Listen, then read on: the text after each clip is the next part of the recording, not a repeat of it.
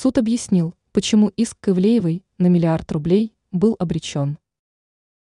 В Таганском суде Москвы объяснили, почему иск к Насте Ивлеевой и компании МТС был обречен. Заявление на эту тему появилось в четверг, 18 января, в телеграм-канале районного суда столицы.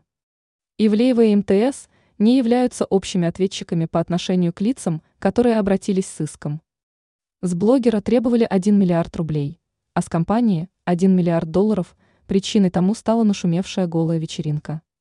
Таганский суд отказался рассматривать коллективный иск, одним из инициаторов которого выступил продюсер Александр Иншаков. В пресс-службе объяснили, почему затея истцов была провальна изначально.